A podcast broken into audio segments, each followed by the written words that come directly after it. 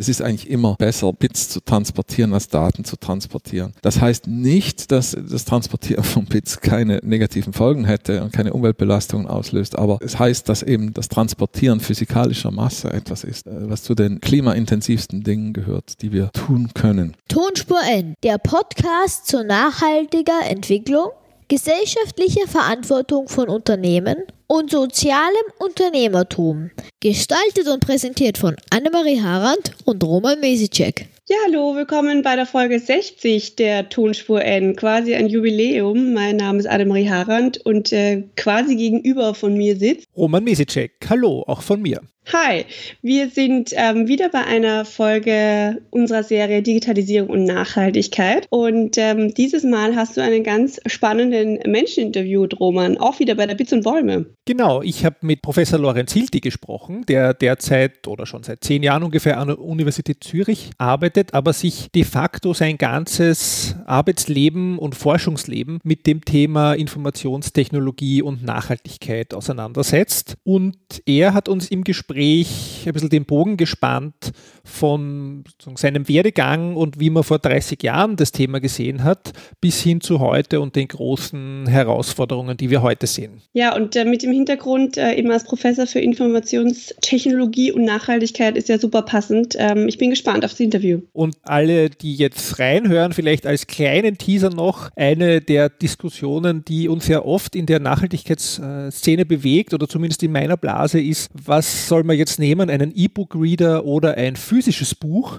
Und dazu äh, gibt es eine Auflösung oder zumindest ein Forschungsergebnis, das man auch hören kann im Laufe des Interviews. Endlich. Ja, hallo Lorenz, schön, dass du bei uns bist. Freut mich sehr. Du arbeitest an der Universität Zürich zu dem Thema IT. Ich habe ursprünglich Informatik studiert. Mhm. Ähm, und zwar bin ich als Schweizer nach Hamburg gegangen, um mhm. Informatik zu studieren. Dort konnte man das mit beliebigen Nebenfächern kombinieren und ich habe dann Psychologie als Nebenfach gewählt. Bin dann relativ lange dort geblieben, habe dann das Thema Umwelt für die Informatik ein bisschen entdeckt, habe mich darüber auch habilitiert bin dann später in die Schweiz zurückgekehrt mhm. und ähm, noch gar nicht so lange an der Uni Zürich äh, Professor für Informatik und außerdem auch Nachhaltigkeitsdelegierter der Uni Zürich. Also das Thema IT, Informationstechnologien war dein Studienthema, aber wo kam dieses, äh, wenn man so will, gesellschaftliche Interesse, ökologisch, aber eben auch äh, sozial, schon so früh her? Als ich studiert habe, da gab es ja sowieso zwei Gruppen unter den Studenten, nicht? Also die, die Nerds, äh, die von Technik fasziniert waren und die haben eigentlich nicht mit den anderen gesprochen, die sich um ökologische Fragen äh, Gedanken gemacht haben. Und ich war immer so vom Bauch her ein Nerd und vom Kopf her ein Öko. Nicht umgekehrt, ja. Das heißt, mich hat Technik immer absolut fasziniert und ich programmiere auch sehr, sehr gerne, auch heute noch, weil man da eigentlich durch Sprache Maschinen erschaffen kann. Das finde ich nach wie vor absolut faszinierend. Und gleichzeitig war mir klar oder bin ich überzeugt, dass die Menschheit äh, dabei ist, den Ast abzusägen, auf dem sie sitzt. Und ich habe schon als Jugendlicher nicht eingesehen, warum man diesem Prozess keinen Einhalt gebietet. Warum es uns nicht gelingt, ja, mit dieser ständigen Beschleunigung des Ressourcenverbrauchs und, und, und der Verschmutzung der Atmosphäre aufzuhören. Und da bin ich dann langsam auf die Idee gekommen während meines Studiums, dass man doch eigentlich diese enorme Transformationskraft, die in der Informationstechnik liegt und die sich da schon abgezeichnet hat, so Anfang Mitte der 80er Jahre, äh, dass man diese transformative Kraft doch nutzen können müsste, um unsere wirklichen Probleme zu lösen. Mhm. Ja. Nicht nur um, was wir heute machen, Katzenvideos zu verbreiten oder so. Das ist auch nett. Aber wir haben auch ein paar existenzielle Probleme, die man doch mit der Power dieser Technologie lösen könnte. Hast du da eine These dazu, warum das so schwierig ist, diese Veränderung anzustoßen oder warum das so in die falsche Richtung geht? Weil im Ökologiebereich, äh, im Nachhaltigkeitsbereich gibt es ja auch viele Diskussionen jetzt abseits der IT, die wir seit den 70er, 80ern führen, wo wir sehen, es ist unglaublich schwer, diese Veränderung zu bewirken und in jetzt diesem deinem Fachbereich ähnlich im Prinzip. Es ist ein generelles Problem, da gebe ich dir völlig recht. Und das generelle Problem liegt eben in der Steigerungslogik, die in den Regeln unseres Wirtschaftssystems, ich sage mal, implementiert ist. Und diese Steigerungslogik zwingt uns eigentlich auch immer dazu, dass wir Fortschritte in technischer Effizienz, dass wir die sofort ummünzen in weiteres Wachstum. Das heißt, wir haben gar nicht die Zeit, dann äh, tatsächlich Ressourcen einzusparen, die wir durch den technischen Effizienzfortschritt eigentlich einsparen könnten, sondern es ist eigentlich immer erstaunlich synchron, ist auch dann gleich schon wieder dieses Nachfragewachstum zur Stelle, was diesen Einsparungseffekt dann eben kompensiert oder meistens sogar überkompensiert. Und solange wir aus dieser Tretmühle, ja, dieser, dieser Steigerung von Produktion und Konsum nicht herauskommen, und das ist eine Grundsatzfrage, das kann man nicht technisch lösen, solange wir aus dieser Tretmühle nicht herauskommen, wird es uns auch nicht gelingen, diesen enormen technischen Fortschritt vor den Karren der Nachhaltigkeit zu spannen. Jetzt sind wir heute hier bei der Konferenz Bits und Bäume. Du hast auch die Keynote gehalten und da wurde ja auch angedeutet, nicht nur in deiner Keynote, auch in der Eröffnung, dass wir jetzt zum ersten Mal diese beiden Szenen, die Nerds und die Ökos, wenn man so will, also die du schon angesprochen hast, zusammenbringen. Ähm, siehst du das auch so? Weil du sagst, ein bisschen war es ja schon damals so eigentlich bewusst, dass man das zusammen denken muss. Und woran liegt es, dass das nicht passiert ist? Ist das auch eine andere Sprache? Ist das eine andere Kultur? Ist das einfach, beschäftigen wir uns mit so viel Unterschied unterschiedlichen Dingen. Die Ökos, wo ich jetzt eher mich dazu zählen würde, und die Nerds, ja. Da zähle ich dich jetzt dazu, weil du es vorher gesagt ja, hast. Ja, gut, es war natürlich ein kontinuierlicher Prozess. Es ist jetzt natürlich nicht erst diese Konferenz, die diesen Dialog einleitet, aber äh, tatsächlich gibt es da Gräben zu überwinden. Ja, zunächst einmal disziplinäre Gräben, äh, verschiedene Fachgebiete, die ja hinter diesen beiden Themen stehen. Die sprechen natürlich verschiedene Sprachen und, und bilden verschiedene Fachkulturen. Aber ich denke, es, es hat noch einen tieferen Grund, warum es so schwierig ist, über Digitalisierung für, für Nachhaltigkeit zu reden, weil äh, schlussendlich doch die Leute das mehr emotional beurteilen. Und die fühlen sich dann halt emotional mehr zur Technik hingezogen oder mehr zur Natur hingezogen. Und die, die sich emotional mehr zur Natur hingezogen fühlen, fühlen, das sind meistens nicht so die Technikfreaks und wollen dann vielleicht auch nicht sehen, dass man mit neuen Technologien unter geeigneten Rahmenbedingungen auch äh, wirklich Probleme lösen könnten und dass wir diese Technologie vielleicht sogar brauchen ja, um diese Probleme zu lösen, bin ich ziemlich sicher. Anders kommen wir gar nicht zu dieser Dematerialisierung des Wirtschaftssystems, die wir eigentlich brauchen. Aber ähm,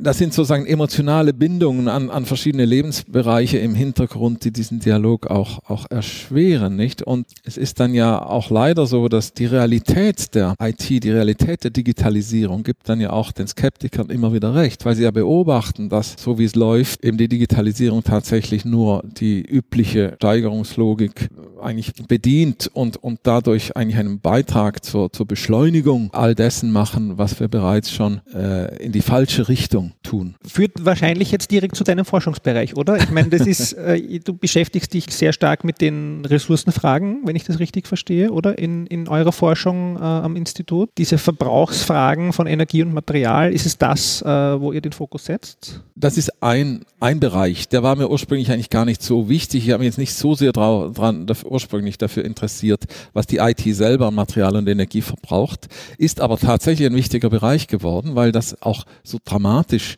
eben ansteigt, äh, bedauerlicherweise, und also nicht, nicht vernachlässigt werden kann. Drum ist das auch ein Bereich geworden. Wir haben uns zum Beispiel jetzt auch lange darüber, uns darüber Gedanken gemacht und beforscht, äh, wie man eigentlich quantifizieren kann, was es an Energie braucht, um ein Gigabyte an Daten durchs Internet zu schicken. Nicht? Und solche Fragen. Um dann zu zeigen, dass zum Beispiel Videoconferencing tatsächlich immer besser ist als, als Reisen. Ja, also da muss man sich schon sehr, sehr auf den Kopf stellen, dass man, äh, dass man physischen Transport äh, dass der weniger schlimm wäre als, als eine Videokonferenz. Das heißt, es ist eigentlich immer äh, besser, Bits zu transportieren, als Daten zu transportieren. Das heißt nicht, dass das Transportieren von Bits keine negativen Folgen hätte und keine Umweltbelastungen auslöst, aber es, es zeigt, dass eben die, das Transportieren physikalischer Masse etwas ist, was, wir, äh, was zu den intensivsten äh, Ressourcen und, und, und klimaintensivsten Dingen gehört, die wir tun können. Und Hauptsächlich ähm, interessiert mich aber diese zweite Ebene der Impacts, die sogenannten indirekten Effekte von, von IT, mhm. die dazu, äh, die damit zusammenhängt, wozu befähigt uns eigentlich die IT? Also nicht, was hat sie selber für einen Fußabdruck? Wie gesagt, das muss man berücksichtigen, muss man verstehen. Aber die zweite Frage, wo, wo, wozu befähigen uns eigentlich die digitalen Technologien, damit wir Dinge anders tun können als früher? Da, das ist der Haupt, äh, Bereich eigentlich meiner Forschung gewesen in den vergangenen Jahren und, und der Forschung meiner ganzen äh, Gruppe. Und da sind dann so zum Beispiel Substitutionen ein Thema. Nicht, wenn ich jetzt also einen Flug durch ein sehr aufwendiges, sehr gutes Videokonferenzsystem ersetze, lohnt sich das in ökologischen Terms oder nicht? Das kann man eben, wie ich schon sagte, quantifizieren. Andere wichtige Frage ist auch die Substitution im Medienbereich. Nicht? Ist es jetzt besser, Bücher physisch zu kaufen oder einen E-Book-Reader zu haben, mhm. den man im Urlaub dabei hat und dann nicht die Bücher kaufen muss. Die müssen dann vielleicht nicht gedruckt werden und so. Und gerade in diesem Medienbereich, da hat sich eigentlich gezeigt, dass das sehr kontextabhängig ist. Da gibt es in dem, in dem Sinn keine ganz klare Antwort. Wenn ich ein Buch mehrfach verwende, also wenn es mehrere Leute lesen, dann bin ich sehr schnell in einem Bereich, wo, wo das besser ist als ein E-Book-Reader, weil der E-Book-Reader zwar im Gebrauch fast keine Energie verbraucht, aber natürlich hergestellt werden muss. Und was da alles passiert, nicht? Der kommt mit einem Rucksack, äh, der ist äh, einem ökologischen Rucksack, der etwa so groß, oder sagen wir Klimarucksack in dem Fall, äh, spezifisch äh, äh, Treibhausgasemissionen, äh, dieses E-Book-Readers, die sind so hoch, wenn der noch kein einziges äh, Buch ersetzt hat, sozusagen, sind die so hoch wie 30 bis 40 durchschnittliche Bücher. Mhm. Das heißt, wenn ich den nicht mindestens so lange behalte, bis ich darauf etwa äh, 40 Bücher gelesen habe, dann wäre es eigentlich besser gewesen sogar. Man hätte jedes Buch alleine für mich gedruckt. Ja. Und dann muss ich aber wieder dazu sagen, hier kommen wir in den Bereich von Größenordnungen, die wir beachten sollten. Denn wir sprechen hier pro Buch von etwa 1,2 äh, Kilogramm äh, CO2-Emissionen so ein Durchschnittsbuch, nicht? Das ist natürlich nicht jetzt der Kohlenstoff, der da gebunden wurde im Buch ist und dann wieder zurückgeht in die Atmosphäre, wenn es mal verbrannt wird. Das ist nicht gerechnet, sondern es ist nur das, was man zusätzlich braucht für den Prozess überhaupt der Papierherstellung und der und, und des Drucks und des Transports und so der Bücher. Und das sind 1,2 Kilo. Und jetzt kann man sich im langen drüber Gedanken machen, ist das jetzt besser oder schlechter als elektronischer Bildschirm zu, weil da brauche ich dann einen Monitor, da brauche ich die Datenübertragung, brauche ich Strom dafür und so. Ähm, und man kann sich ähm, ja da auch darüber Gedanken machen, Bibliothek, nicht wenn ein Buch natürlich mehrfach da ausgelesen wird, dann ist es wieder super, aber die Leute fahren vielleicht zur Bibliothek, die Bibliothek muss geheizt werden. Wenn alles, da kann man ganz viel drum rechnen. Äh, und es gibt also eine ganz einfache Überlegung, die uns zeigt, dass das ziemlich irrelevant ist. Ja. So, so leid mir das tut, um die Publikation, die wir darüber veröffentlicht haben.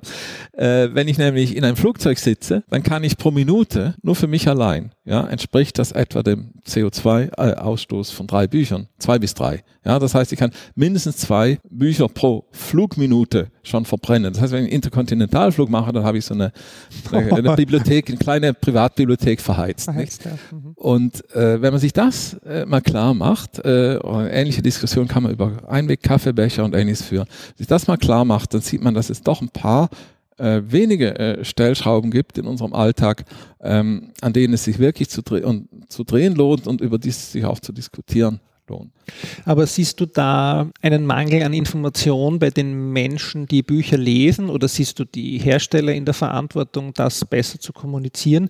Weil im Prinzip, so wie du es erklärst, ist es, glaube ich, jedem sofort anschaulich. Ja? Aber diese Informationen wissen jetzt sozusagen, sagen wir mal, wir in der Szene alle und dann ein bisschen größere äh, interessierte Öffentlichkeit auch. Aber wie kommt man damit raus? Oder was ist sozusagen die Frage, warum macht es nicht jeder, wenn wir es eigentlich ja schon berechnen können und wissen? Erstens, ich bin nicht überzeugt, dass sich die meisten Leute bewusst sind, was sie CO2-Emissionen verursachen, wenn sie ein Flugzeug besteigen. Also dass das so eine intensive Zeit ist, ne, die sie dann äh, in diesem Flugzeug verbringen. Also eine CO2-intensive Zeit verglichen mit anderen Tätigkeiten. Ich glaube, dass diese Größenordnung nicht äh, bekannt sind. Das will ich gleich noch äh, begründen.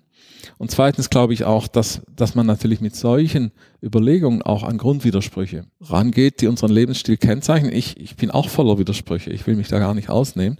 Und darüber äh, mögen Leute natürlich nicht gerne nachdenken. Mhm. Man mag natürlich sich nicht gerne damit beschäftigen. Das ist etwas, wo man sich dran gewöhnt hat, was auch mit sozialem Status zu tun hat und so weiter, dass das plötzlich in Frage gestellt wird, wo, wo es einem doch so leicht gemacht wird durch niedrige Preise, durch sehr viel Bequemlichkeit und so. Stellt man, stellt eben nicht Dinge, die man gewohnt ist, gerne in Frage. Das ist ganz simpel. Das gilt auch für meine Kollegen, die, das gilt ja auch für Klimaforscher selber, die auch gerne durch die Welt fliegen, nicht? Und, und man muss, die Schwierigkeit ist, auch für mich selbst, die Schwierigkeit ist an diese Widersprüche heranzugehen. Ich möchte aber noch doch noch was zum ersten Punkt ja. sagen zu der Frage, ist die Information denn überhaupt allgemein verfügbar? Äh, ich habe eine Zeit lang immer in meinen Vorträgen äh, eine, am Anfang so eine Quizfrage gestellt.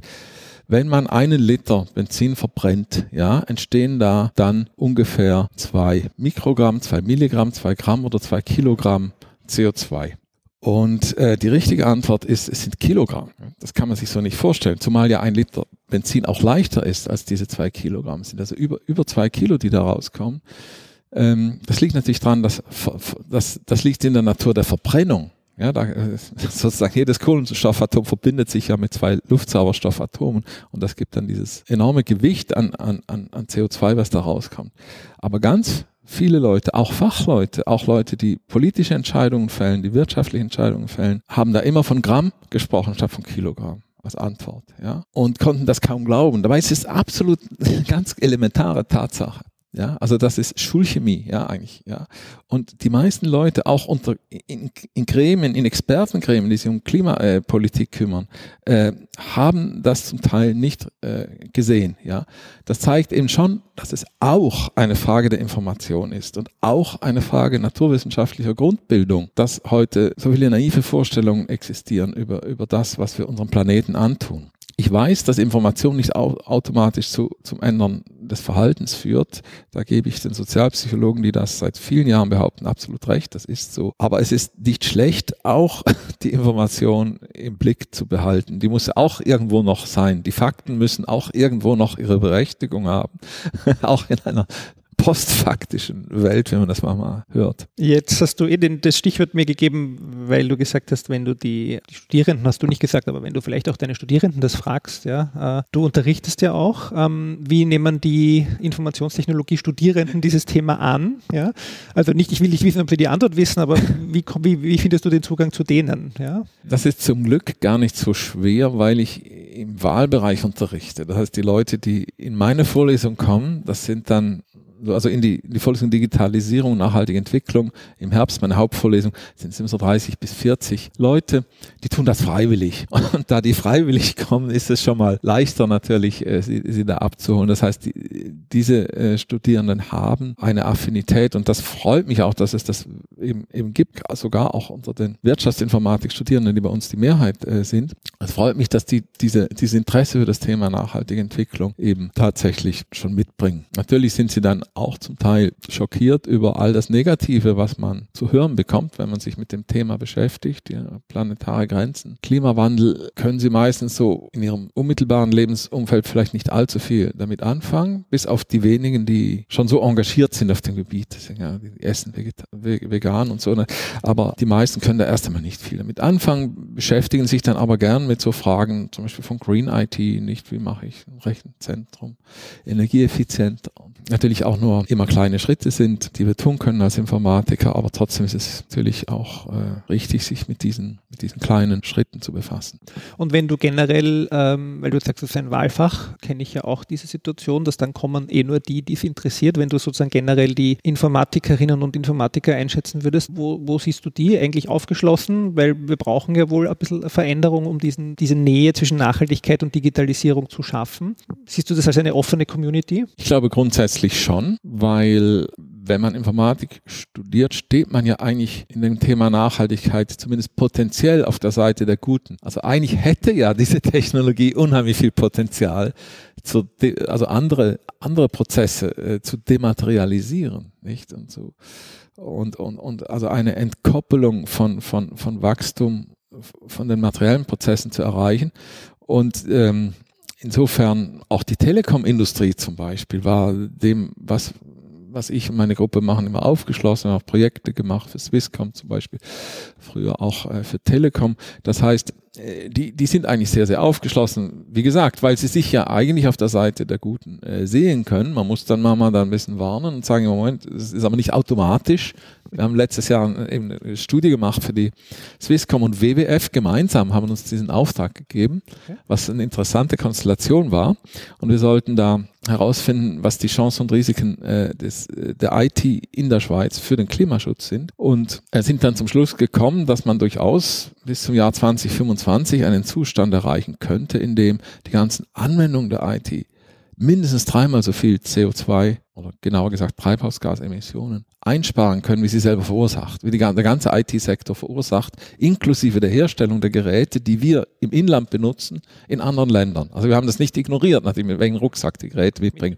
Das ist ja klar, sonst wäre das ja eine, eine absolut absurde Rechnung. Aber selbst wenn man das alles so eben berücksichtigt, besteht das Potenzial dreimal mehr, aber da müssen wir dann darauf achten, dass das jetzt nicht missverstanden wird in, ja, automatisch haben wir dann dreifach mehr äh, Greenhouse Gas Abatement, als, als, wir, als wir eigenen Footprint haben, sondern man muss wirklich dafür sorgen, dass man gezielt die Anwendungen fördert, die Treibhausgasemissionen reduzieren und auch Rebound-Effekte verhindert. Also wenn man natürlich irgendwo was verbessert und damit äh, Spielraum schafft für weiteres Nachfragewachstum, dann, wie man weiß, wie man schon oft hat beobachten können, ist man sehr schnell wieder in der Situation, dass es äh, nicht besser ist als vorher oder schlechter. Und genau, genau das muss man eben auch gezielt äh, vermeiden. Man braucht einen, einen Plan, man braucht Reduktionsziele und die kann man dann dank technischer Effizienz auch erreichen. Aber ohne die Ziele, mit nur der technischen Effizienz, löst man einfach einen kleinen Wachstumsschub aus und alles ist auf höherem Niveau wieder etwa so wie vorher.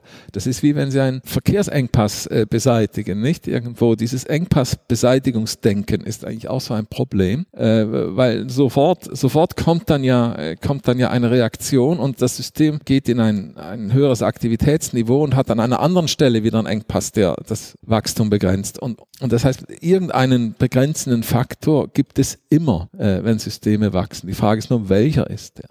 Wir haben einen ganz interessanten ähm, Effekt im Bereich der IT-Endgeräte, die ja jetzt zunehmend immer mobilere Geräte sind, nicht Tablets, Smartphones und so sind ja mobil, Laptops sind ja auch eigentlich mobile Geräte. Und da ist ja der Akku ein Engpass. Und das hat ja dazu geführt, dass eigentlich der Energieverbrauch dieser Endgeräte nicht weiter wächst. Weil der Akku begrenzt das absolut. Man braucht immer irgendwo eine Grenze. Wenn wir uns jetzt vorstellen, wir hätten auch Effizienzfortschritte im Bereich der Akkus, also es gab welche, aber nur sehr schwache. Aber mal angenommen, die, die Energiespeicherung in mobilen Geräten, die würde Faktor 10 besser werden. Dann bin ich überzeugt, hätte man sofort zehnfachen Energieverbrauch im Bereich der Endgeräte wieder, weil diese, diese Begrenzung wegfällt. Das heißt, wir brauchen immer Effizienz plus eine Grenze. Ja, wenn wir nur die Effizienz steigern, bringt es nichts.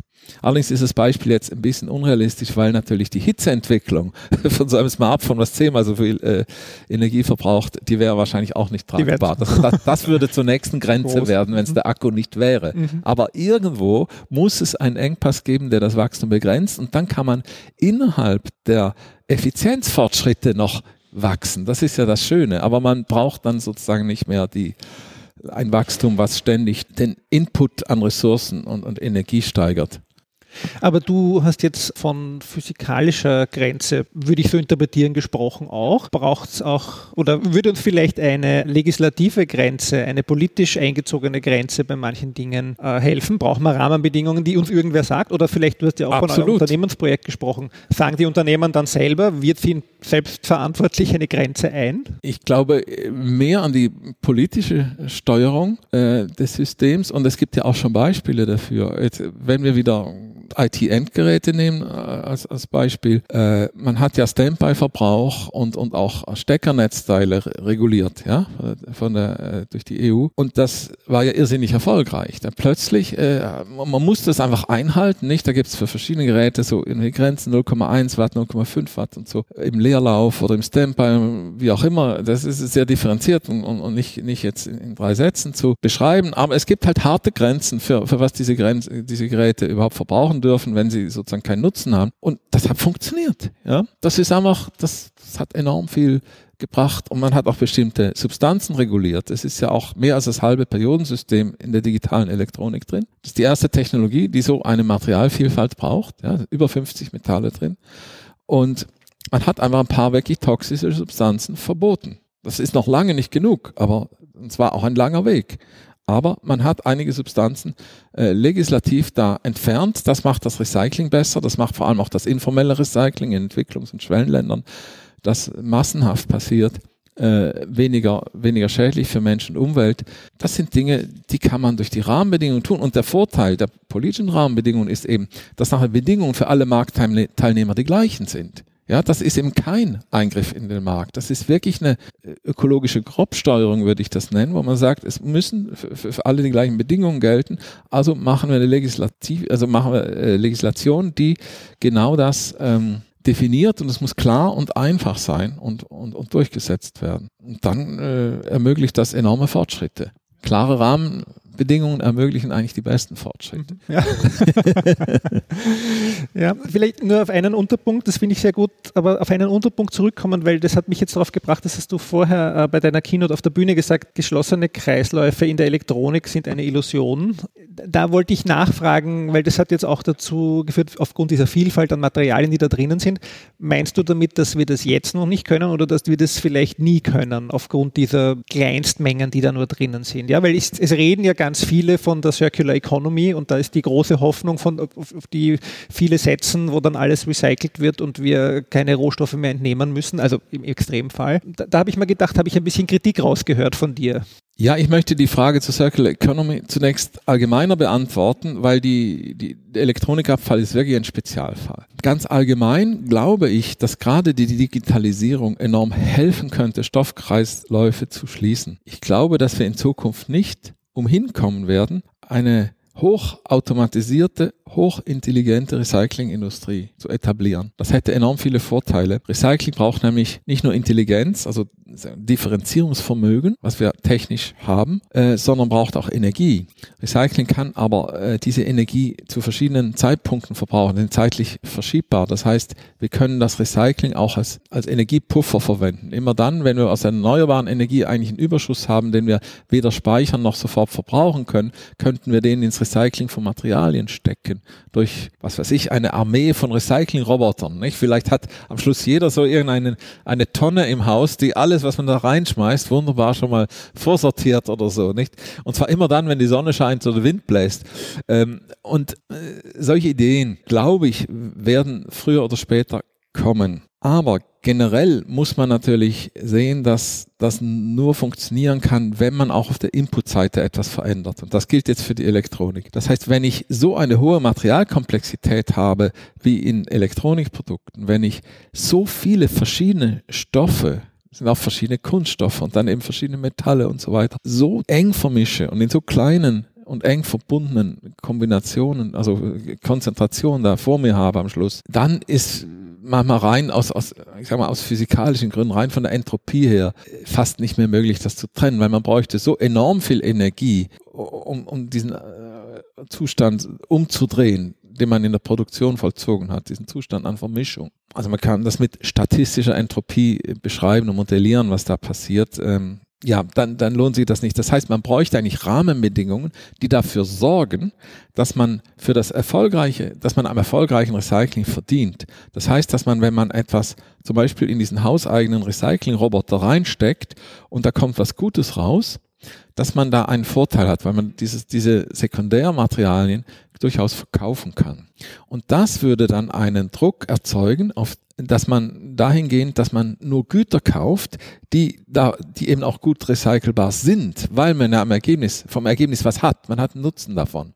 Und wenn man dann nur solche Güter kauft, die wirklich gut recycelbar sind, haben wir einen Druck auf die Produzenten, diese unselige und unnötige Materialvielfalt zu reduzieren und die Dinge wirklich recyclingfähig, also sagen wir kompatibel mit unseren Recyclingrobotern zu herzustellen.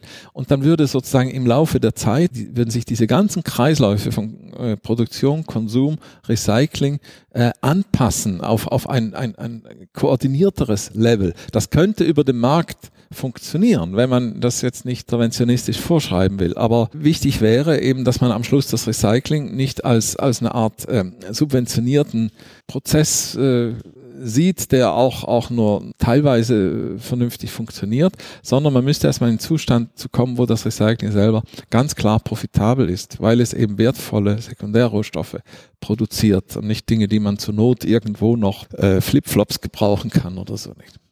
Sehr, sehr spannender Gedanke. Vielleicht sozusagen das schließend und jetzt zum Abschluss kommend, äh, weil das ist ja noch ein bisschen Zukunftsmusik.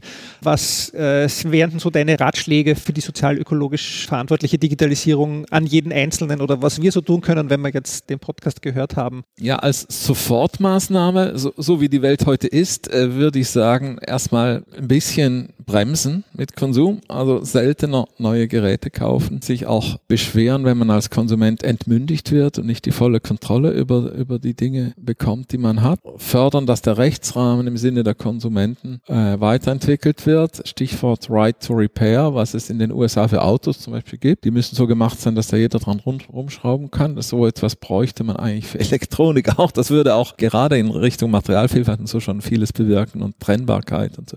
Modularisierung ist natürlich auch ein bisschen utopisch, aber man kann sich ja politisch in, in die Richtung einsetzen, nicht? Dass man den Rechtsrahmen so weiterentwickelt und persönlich halt eben weniger äh, Material umsetzen. Äh, natürlich auch weniger fliegen, vielleicht die Kultur des Videoconferencing normaler machen, indem man das äh, auch wirklich nutzt. Das ist immer sehr unerfreulich. Äh, es ist viel, absurderweise viel komplizierter als ein Flugticket zu mhm. kaufen mhm. und, und dann zu fliegen. Das stimmt, ja. und das müsste man jetzt äh, also äh, dringend ändern, so dass das eben selbstverständlicher wird, dass man auch irgendwo nur virtuell Vorträge hält oder nur virtuell unterrichtet oder nur virtuell Prüfungen abnimmt. Letzteres verbreitet sich schon enorm, weil es auch Geld spart immer diese Experten einzufliegen für Prüfungen. So, da gibt es nur juristische Probleme noch, aber an so Details muss man dann halt arbeiten, da, da wo der Hebel wirklich groß ist. Und das ist das bei allem, was mit Reisen zu tun hat und bei allem, was mit Entwertung von Material zu tun hat. Vielen Dank für das Gespräch. Danke für die spannenden Einblicke, Lorenz. Hat mich sehr gefreut. Ja. Tschüss. Tschüss. Ja, das war Lorenz Hilti, das, wie wir finden, spannende Interview. Annemarie, was hast du denn mitgenommen? Ja, also ich habe mir äh, einige Dinge mitgenommen. Und zwar einmal wie, mal wieder die Diskussion, an welchen Stellschrauben ähm, sollten wir wirklich drehen. Eben ist es der E-Book-Reader oder eben nicht doch die Flüge oder sonstige Umweltkatastrophen, die wir mit unserem tagtäglichen Leben äh, doch verursachen und die uns aber vielleicht doch etwas unangenehmer sind, die vielleicht äh, zurückzulassen. Und, ähm, und das andere, äh, ähm, ja, wie viel Zeit haben wir da eigentlich noch überhaupt an diesen Stellschrauben zu drehen? Also das ist ähm, mal wieder ein äh, Wachrütteln, ähm, das uns, glaube ich, ganz wichtig ist in der Diskussion. Genau, und ich glaube, das, was du sagst, ist das, was mir auch so ganz klar im Gedächtnis geblieben ist bei der Aufzeichnung. Dieses, hier, wir können uns noch so viel Gedanken machen über, äh, nehmen wir jetzt das Buch oder den E-Book-Reader, wenn wir dann einmal irgendwo hinfliegen, zum Beispiel nach Berlin auf eine Konferenz, ähm, dann können wir uns diese Gedanken eigentlich sparen und ganz woanders anfangen. Äh, Lorenz Hilti ist ja auch einer, der äh, sich dazu bekennt, keine Flugreisen zu machen. Das heißt, der äh, reist sowohl privat als auch geschäftlich nur per Bahn und das ist schon ein starkes Commitment. Ja, also großen Respekt ähm, auch von meiner Seite, ja, das durchzuziehen. Man versucht es ja immer, aber ähm, ganz geht es ja dann doch nicht immer. Ja, diese, die Menschen mit äh, dieser starken Konsequenz, ähm, die vermutet man vielleicht mehr auch in der, in der reinen Ökoszene, so wie den mhm. Wolfgang mhm. Peckny von der Plattform Footprint, der fliegt ja auch nicht. Aber dann äh, bei so einem gestandenen ITler hätte man sich das vielleicht nicht erwartet. Also wir hoffen, ihr konntet viel mitnehmen aus diesem Gespräch. Vier weitere Folgen in den nächsten Ausgaben der Tonspur N. Wir sind super aufgeregt, nach wie vor. Alle bisherigen Folgen findet ihr wie immer unter der Webseite der www.tonspur-n.eu oder auf der Plattform Soundcloud oder ihr abonniert uns über zum Beispiel Apple Podcasts. Ja, dort freuen wir uns auch über positive Bewertungen und Kommentare. Äh, und so viel sei schon verraten, die Digitalisierungsfolgen die wir schon ausgestrahlt haben von der Bits Bäume Konferenz, freuen sich auch schon sehr, sehr großer Beliebtheit. Also die Hörerinnenzahlen explodieren de facto exponentiell oder eine Hockeystick-Kurve könnte man sagen. An Hörerinnenzahlen haben wir gerade. Unglaublich. Das heißt, wenn ihr Feedback, Fragen oder Vorschläge habt, dann bitte ähm, schreibt uns per E-Mail an podcast.tonspur-n.eu oder äh, über unsere diversen Social Media Kanäle. Ich nenne hier nur ein paar. Twitter Tonspur N, Instagram at Tonspur N, Facebook at Tonspur N. Okay, das war schon alle. ähm. Annemarie Harand ist Co-Gründerin und Geschäftsführerin der Erdbewoche. Ihr erreicht sie auf Twitter unter Annemarie Harand, damit wir hier noch einen Social Media Kanal nennen. Und der Roman Mesicek ist Studiengangsleiter und Nachhaltigkeitskoordinator der Fachhochschule Krems und auf Twitter unter Roman Mesicek aktiv. Tonspur N wird produziert von Greenbean Podcast Konzepte und Produktion zu finden unter www.greenbean.at. Und wir wünschen euch eine gute Zeit und bis zum nächsten Mal. Genau, alles Gute. Tschüss. Tschüss.